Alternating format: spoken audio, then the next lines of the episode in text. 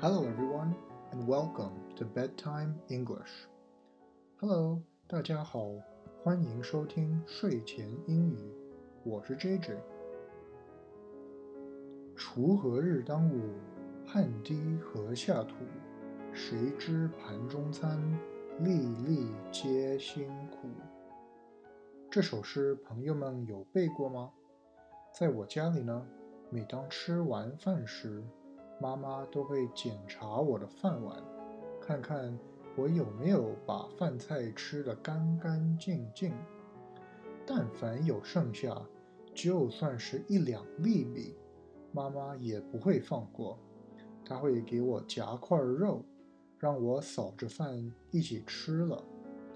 一粒粒的米，全部都是农民叔叔辛辛苦苦地种出来的。浪费了就是不尊重他们的劳动。今天的故事叫《农民与他的孩子》。一个农民虽然很富有，可是他最珍贵的东西却不是他的钱。朋友们猜得出是什么吗？话不多说，我们开始吧。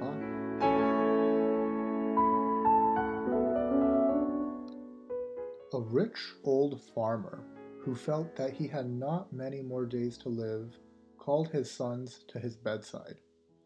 一个富有的农民感觉自己的大限将至，于是把他的儿子叫到他的身旁。My sons, he said, heed what I have to say to you. 儿子们，他说，你们听好了。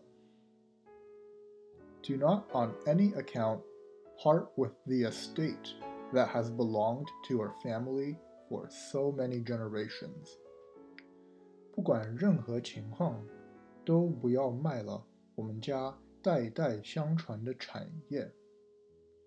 Somewhere on it is hidden a rich treasure.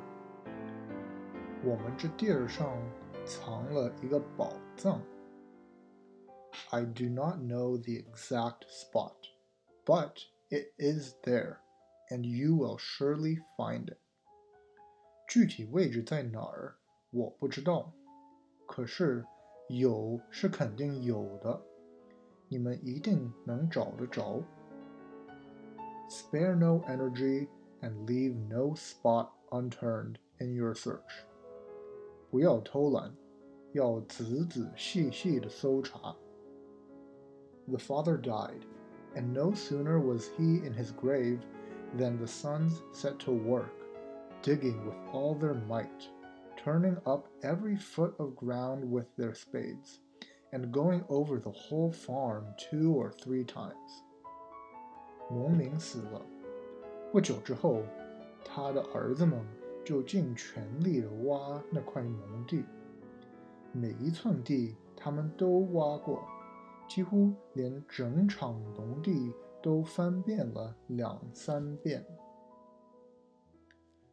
No hidden gold did they find, but at harvest time, when they had settled their accounts and had pocketed a rich profit far greater than that of any of their neighbors, they understood that the treasure their father had told them about was the wealth of a bountiful crop and that in their industry they had found the treasure. 宝藏他们没有找到，可是呢，收割时他们发现，父亲所说的宝藏，并不是什么金钱，而是他们努力挖地种出来的庄稼。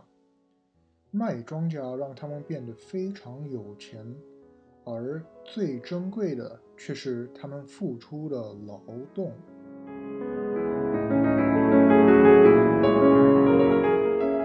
大家都想走捷径，可以少走点弯路，少辛苦一点儿，省点儿累。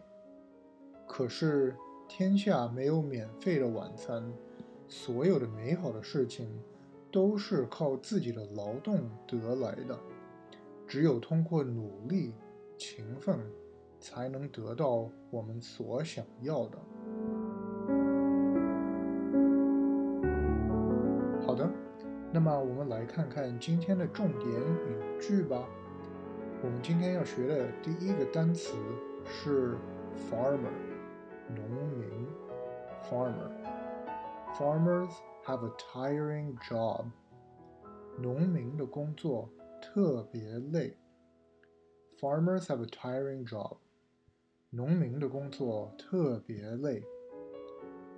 我们今天学的第二个单词是 generation，一代，generation。Their family have been teachers for three generations。他们家三代 都是当老师的。Their family has been teachers for three generations. 他们家三代都是当老师的。我们今天学的最后一个单词是 crop，庄稼，crop。The farmer must protect his crop. 农民得保护着他的庄稼。 The farmer must protect his crop. 农民得保护着他的庄稼。